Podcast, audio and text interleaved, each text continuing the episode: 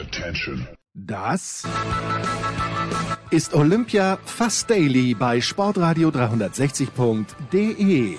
Die euphorische Berichterstattung aus unserem Basislager im Münchner Hasenbergel.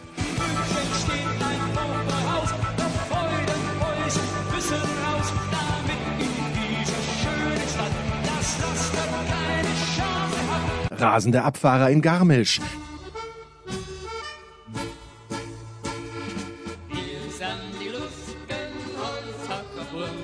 Treffsichere Biathletinnen in Ruhpolding. Deutschlands Eishockeyspieler auf dem Weg zur nächsten Medaille im altehrwürdigen, wie wohl längst baufälligen Eisstadt. Äh, was? Die Spiele finden gar nicht in München statt? Wer zum Teufel?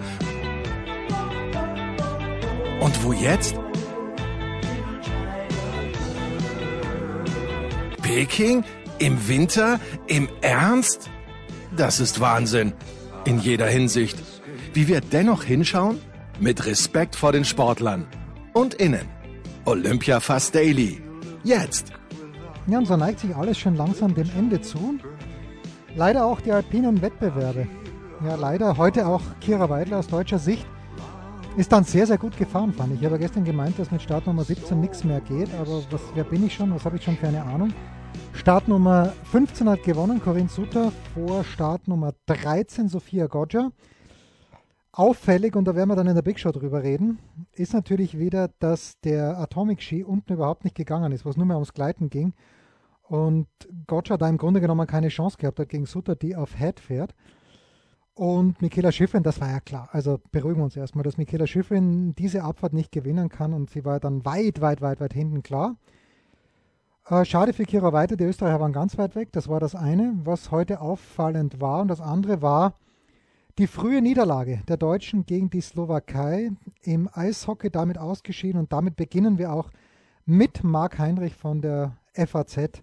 Der sitzt in Peking und ist auch ein kleines bisschen überrascht oder auch nicht. Herrschaften, ist das schön, dass Marc Heinrich von der Frankfurter Allgemeinen Zeitung wieder ein paar Minuten Zeit für uns hat. Servus Marc, schon Lagerkoller aufgekommen oder wird es jetzt erst richtig schön? Jetzt ist die Ziellinie in Sicht. Ich hatte gedacht eigentlich, ähm, wir haben jetzt Dienstagabend chinesischer Zeit. Ich habe eigentlich gedacht, dass das Eishockeyturnier jetzt so richtig Fahrt aufnimmt. Das wäre meine erste Frage gewesen. Ja, bitte. Ja. ja. Ja, frag du, frag du. Ich habe heute so viele Ant ich habe so viele Sätze gehört, aber keine Antworten. Also ja, frag du. Naja, also ich kann nur den Kollegen Kaiser zitieren, der gesagt hat, ihm yeah. hätten Experten gesagt, dass dieses Team leider äh, von Beginn an deutlich überschätzt worden wäre. Von wem auch immer. Vielleicht haben sie sich selbst nicht überschätzt, aber dass die Öffentlichkeit zu viel erwartet hätte. Wie siehst du das?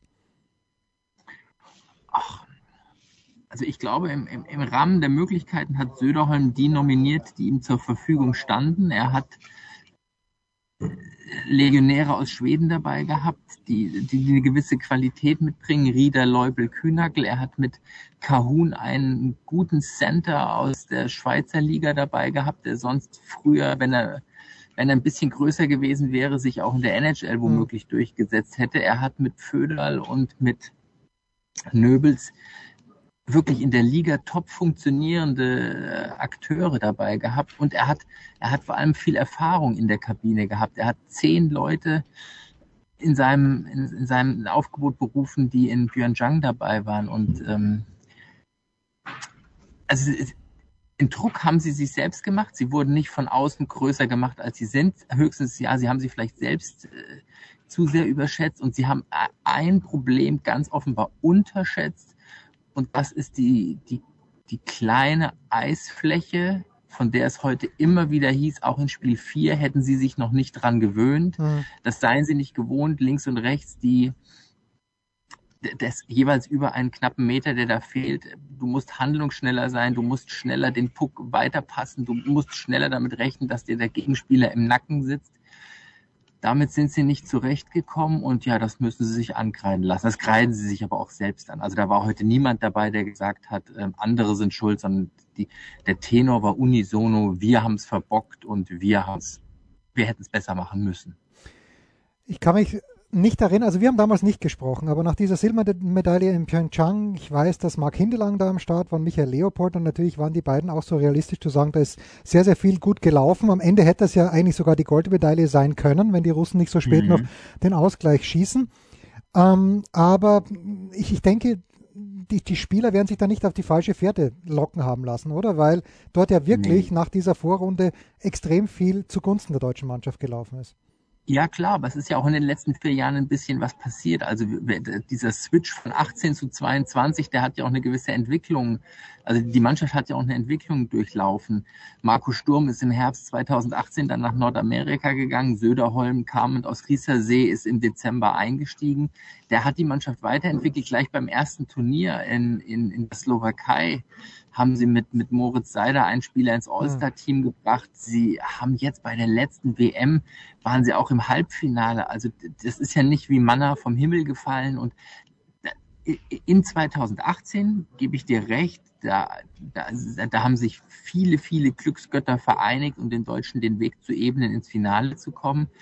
Aber seitdem ist die Mannschaft auch gereift. Sie ist, sie ist eigentlich Sie ist stabil gewesen. Sie hat zuletzt den Deutschland Cup gewonnen. Sie hat vor zehn Tagen hier in Peking in einem Testspiel mit, mit ja, über, mit, mit überschaubarer Intensität die Slowaken nie behalten können. Heute haben welche aus dem slowakischen Lager gesagt, das sei eine Finte gewesen, wobei ja niemand wissen konnte, dass man in der Viertelfinalqualifikation aufeinander tritt. Ja, ja, ich glaube, also die, sie, sie wissen es selbst nicht und es ist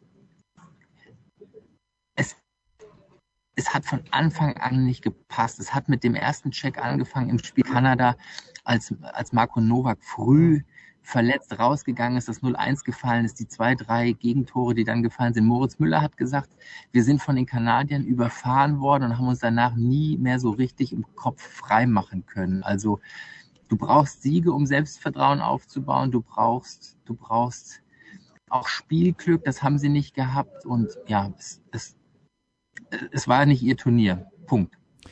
Jetzt habe ich preciously wenig gesehen, ehrlicherweise, von diesem Eishockey-Turnier. Ich weiß nicht, ob du, du hast ja auch andere Verpflichtungen, mhm, also wahrscheinlich mhm. mehr gesehen als ich, aber welche Mannschaft hat dich denn bislang überzeugt so richtig? Richtig überzeugt haben mich die Finnen, hm. wobei den Finnen man ja immer nachsagt, dass ihnen der letzte Punch fehlt. Also dann, wenn sie zupacken können, kommt immer wieder was in die Quere. Sie haben ein, ein Team dabei, das 18 Spieler aus der KHL hat. Die KHL hat relativ früh in diesem Winter den Spielbetrieb eingestellt, um ihren Teams zu ermöglichen, die Akteure freizugeben und sich vorzubereiten können auf Peking, was die NHL nicht gemacht hat.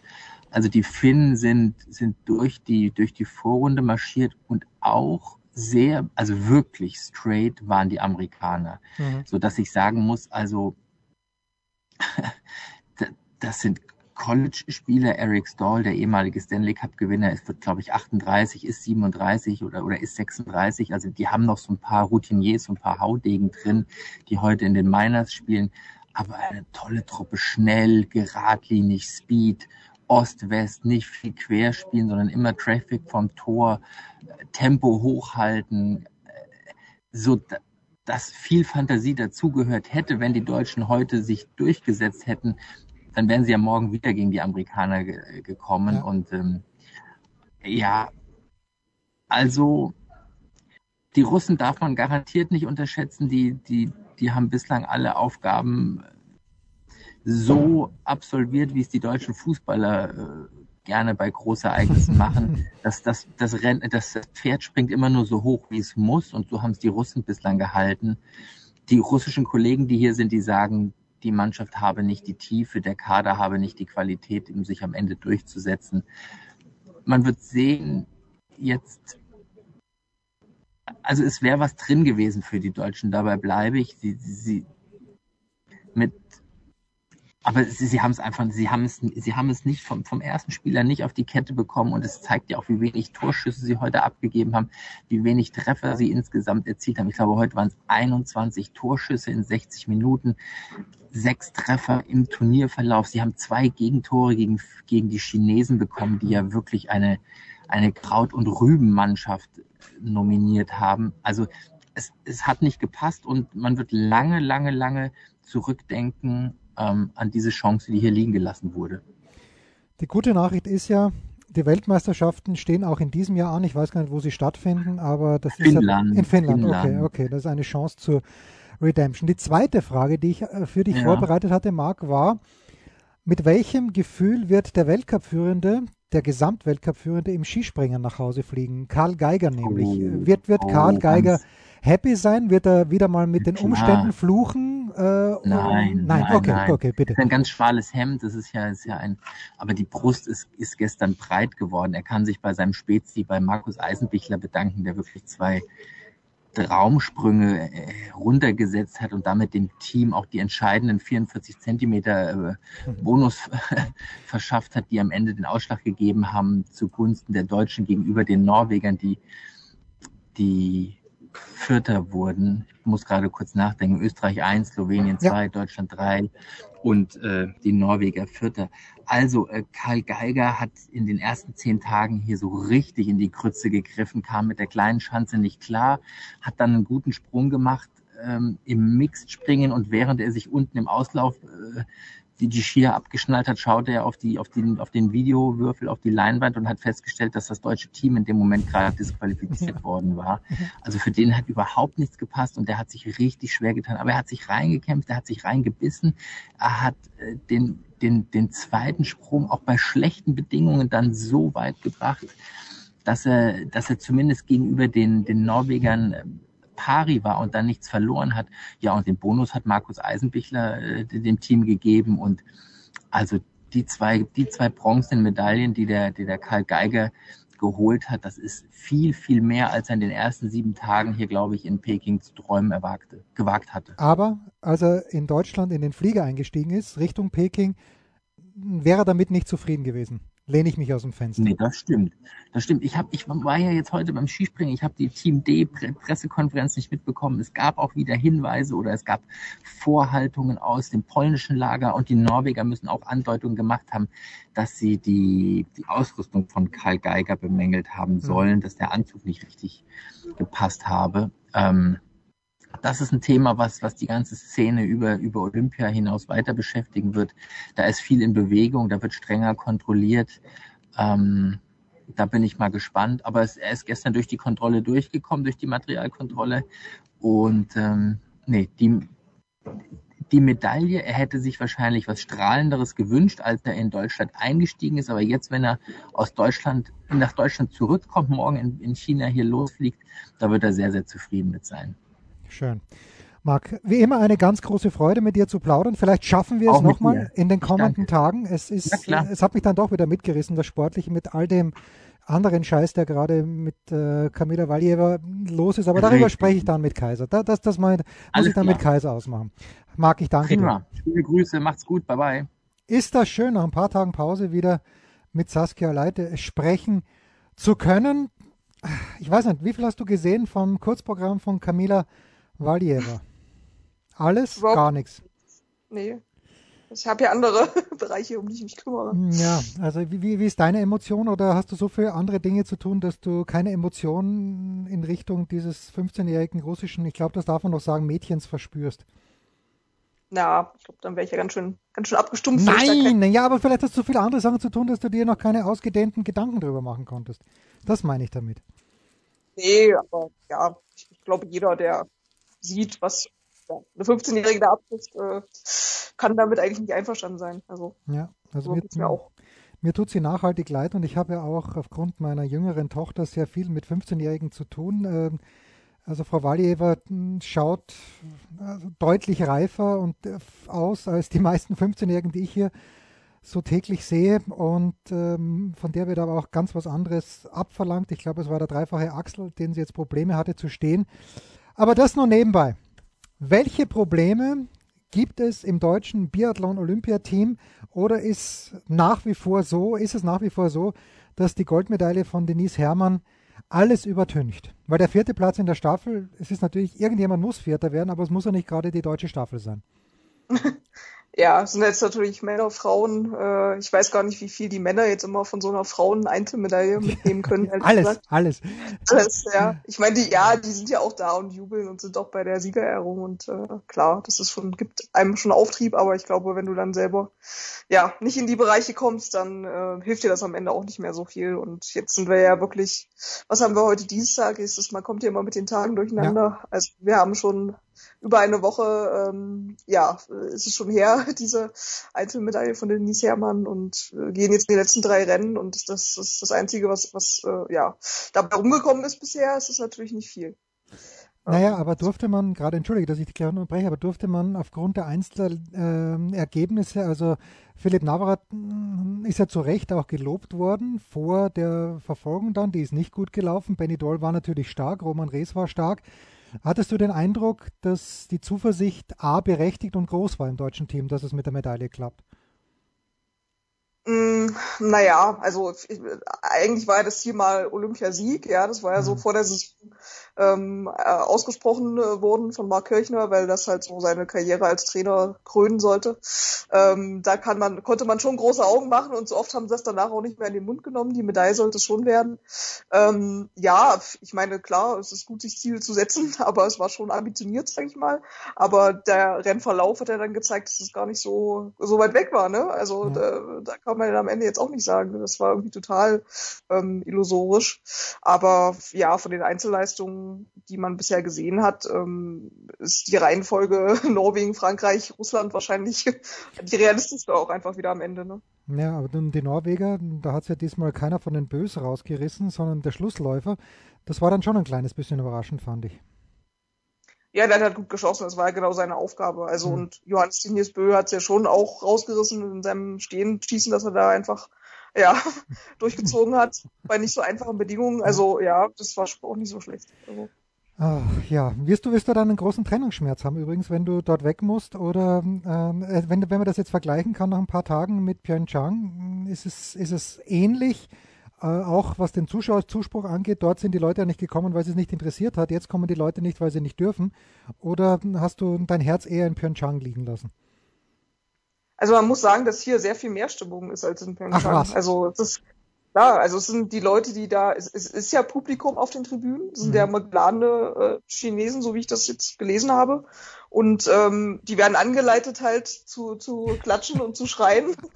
ähm, das hat natürlich nichts mit dem Biathlon-Publikum zu tun und mit dem wir jubeln bei Treffern und äh, machen irgendein Geräusch äh, der Enttäuschung bei Fehlern. Aber wenn da die Athleten in, in, in, in, ins Stadion einlaufen und ihren Zieleinlauf haben, ähm, dann wird's laut und die winken dann auch ins Publikum. Also du hast hier Stimmung. Es ist nicht so, dass es hier total Totenstille war. Und das okay. war's ja in Pyeongchang schon. Da konntest du tatsächlich die Athleten atmen hören am Schießstand, so mhm. ungefähr. Ähm, ja. Ja, ich finde, es sind manche TV-Einstellungen sind, sind lässig und da gibt es eben so eine Einstellung, wo man, wo die Kamera hinter einem Hügel ist und dann sieht man zuerst nur die Spitzen äh, des, des Gewehres und dann wird der, der oder die Läuferin immer größer. Und dann gibt es aber auch andere Einstellungen, wenn man das in der Totalen sieht und hinten ist irgendwie eine Autobahn, wo ständig Busse umherfahren. Das fand ich äh, ja, ist auch interessant zu sehen, aber ich finde halt, dass das bei manchen anderen Olympischen Spielen hat es den Eindruck gemacht, dass es ein kleines bisschen, ja, irgendwie abgeschotterter ist, was vielleicht auch nicht gestimmt hat, aber die Kameraposition möglicherweise eine andere. Liege ich richtig? Ja, in, ja bitte, bitte, entschuldige. Straße sieht man jetzt hier eigentlich nicht im Stadion überhaupt nicht. Und alle Athleten, also die Strecke, das ist eine coole Strecke. Also ja. das haben auch die Athleten, die hierher gekommen sind, haben das gesagt, klar, weil die halt auch so ja phänomenal gebaut ist, dass du einfach von der Tribüne den Schießstand und dann oben halt nochmal die, die Strecke siehst. Ne? Also das mhm. hast du ja an keinem anderen Schießstand im Weltcup, dass du das nochmal irgendwie verfolg, verfolgen kannst aus, aus der Tribüne heraus. Und also die Strecke an sich, da kann, kann man sich nicht beschweren. Das äh, haben sie schon gut hinbekommen. Stimmt es, dass es, äh, das wäre mir Aber auch von weitem. du, du stimmt es, das, das habe ich von weitem mitbekommen, dass äh, die dass, dass, dass die, die wie, wie sagt man so schön, äh, die, jetzt, jetzt fällt mir das Wort, das Profil der Strecke, das wollte ich sagen.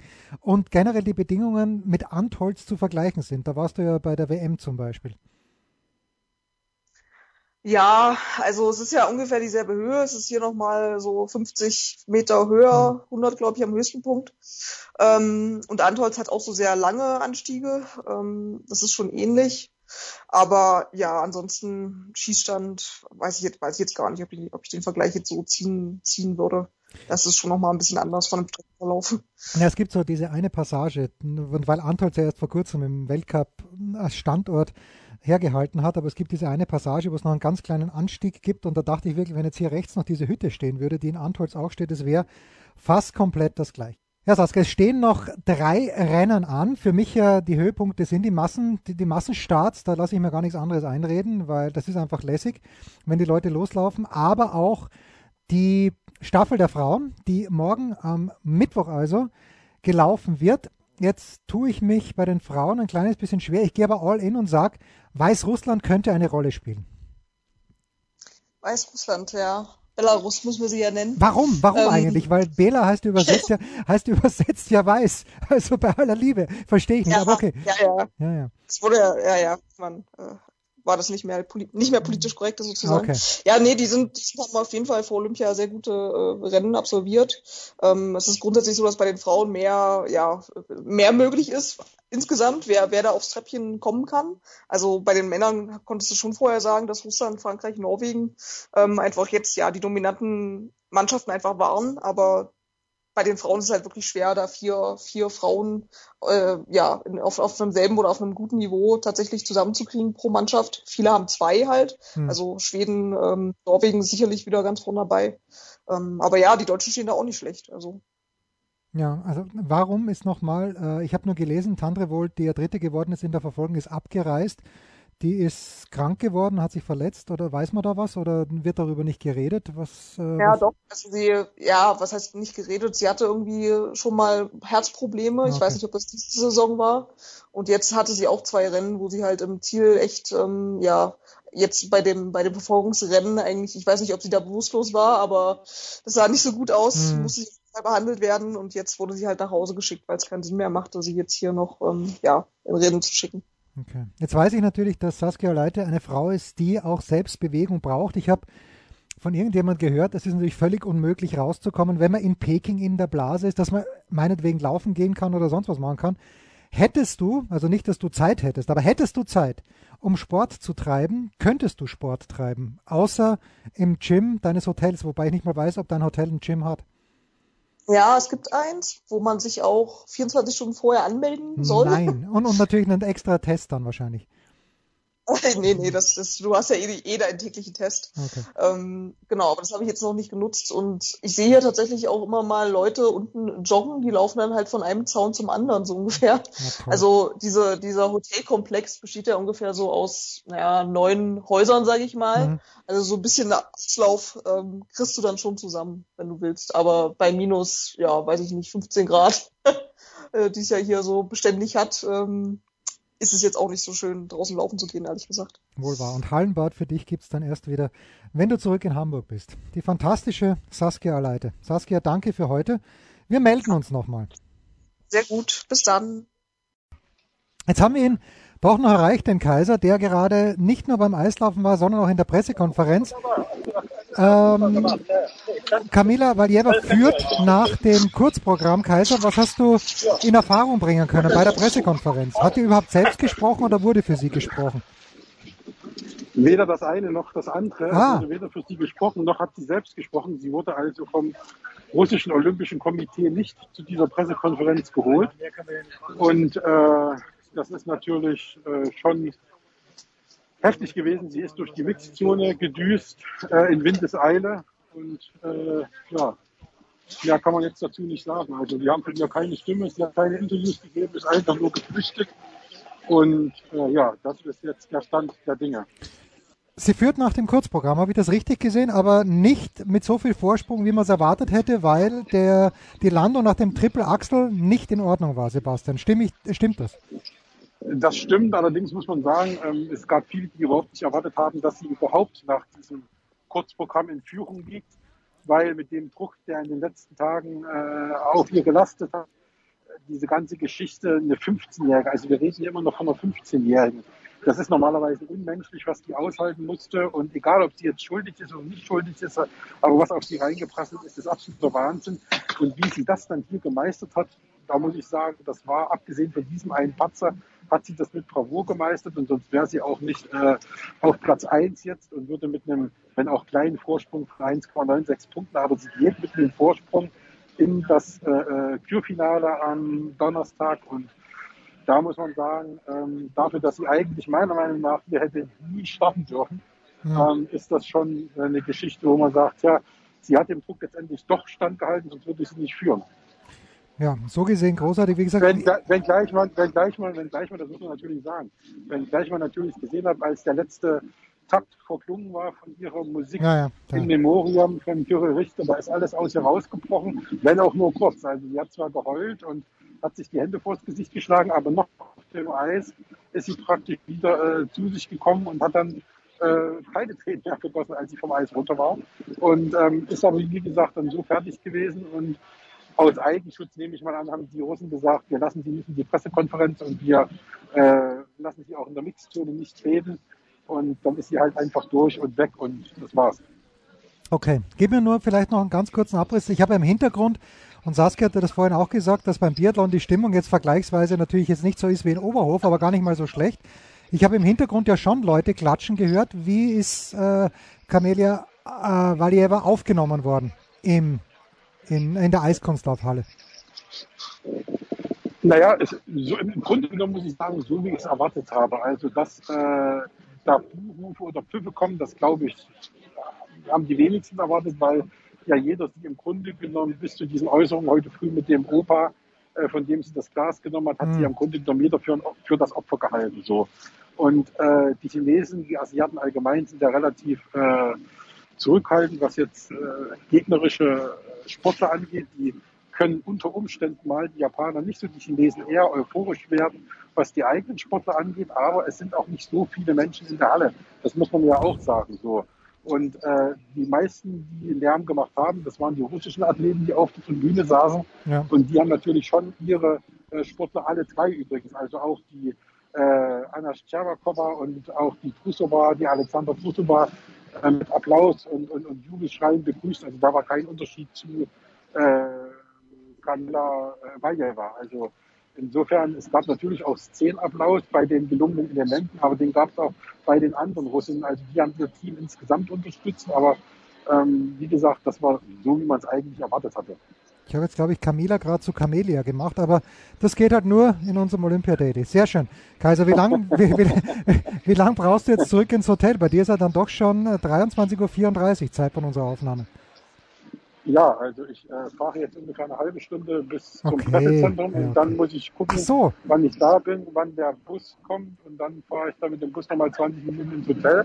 Also kann ich jetzt noch nicht so genau sagen, weil ich eben erstmal gucken muss, ob der Bus schon parat steht oder ob ich da noch, ob er gerade weg ist und ich nochmal. Aber das ist Olympia. Ja, nicht nur der Bus äh, ist weg vielleicht, aber auch Sebastian war kurz weg. Danke, wir hören uns morgen wieder, Sebastian. Bis dann. So wird es sein. Bis dann. Das war Olympia Fast Daily. Winterspiele in China. Mehr muss man nicht wissen. Wem das nicht reicht, jeden Donnerstag liefern wir ab 17 Uhr eine taufrische Big Show. Fast live und in Farbe. Bei sportradio360.de.